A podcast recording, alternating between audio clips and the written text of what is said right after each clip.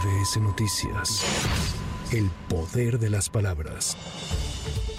La Suprema Corte de Justicia de la Nación rechazó suspender el decreto de reformas con las que se aprueba la extinción de la financiera rural. El ministro Alfredo Gutiérrez Ortiz Mena admitió a trámite la acción de constitucionalidad que interpusieron senadores y diputados federales de oposición, quienes solicitaron la medida cautelar para evitar daños a todos los derechos inmersos en los procesos electorales. Sin embargo, el juzgador les negó la suspensión ya que el decreto impugnado no tiene que ver ni está relacionado con estos procesos.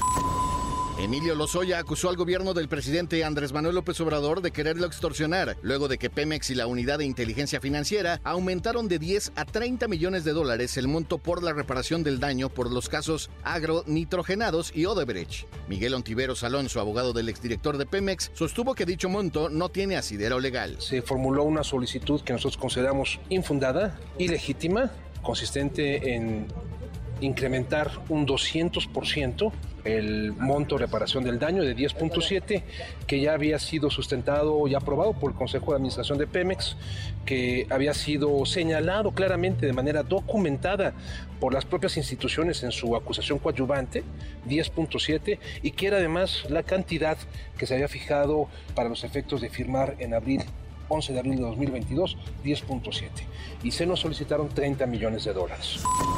El presidente de la Cámara de Diputados, Santiago Krill Miranda, reconoció que la discriminación inversa que dijo sufrir por parte del Ejecutivo fue solo un lapsus y un equívoco. Un lapsus, un lapsus, un equívoco.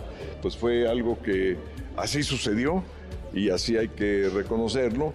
Y eso, digamos, el equívoco no quita, pues que hay un trato diferenciado del presidente. Claramente él está gobernando para los suyos y para los otros ni diálogo, insultos, descalificaciones y además pone categorías, él sí, descalificatorias. Desde Cancún, la aspirante a la candidatura presidencial de Morena, Claudia Sheinbaum, salió en defensa del presidente Andrés Manuel López Obrador, pues advirtió que el Instituto Nacional Electoral no puede ponerle bozal, luego de que el árbitro electoral le notificó al jefe del Ejecutivo que no puede hablar sobre temas electorales y aspirantes presidenciales. Siempre vamos a cubrir las leyes electorales y todo lo que esté en torno. Lo que es importante es que cuando hay una agresión muy grande contra el presidente o contra uno de nosotros, sea en los medios de comunicación, sea en las redes sociales, pues uno tiene que tener la posibilidad de hablar y decir esto no es cierto, quien me está atacando tiene estas características. Entonces lo que no pueden pues es ponernos bozal, eso yo creo que no es correcto. Entonces se trata por supuesto de cumplir las leyes electorales, pero también se trata de la libre expresión que tiene establecida la Constitución de la República. Manuel Velasco Coello, aspirante a coordinador de los comités de defensa de la Cuarta Transformación, se pronunció por otorgar el respeto absoluto a los derechos humanos de migrantes que transitan por el país para tener la cara limpia y poder exigir un trato similar a nuestros paisanos que viven y trabajan en los Estados Unidos. Por eso es importante que nosotros, como mexicanos, pongamos el ejemplo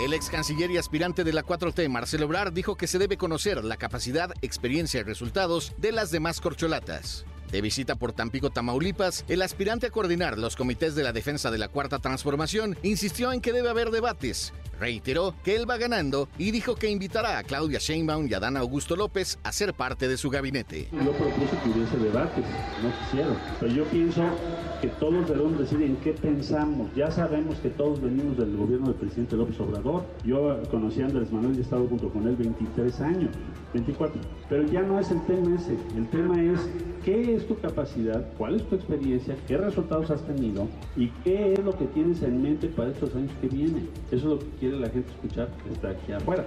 Y yo pienso que eso es lo que tenemos que hacer, pero ahí sí ya cada quien que haga lo que corresponda o crea que debe hacer. Para MBS Noticias, Javier Bravo. MBS Noticias. El poder de las palabras.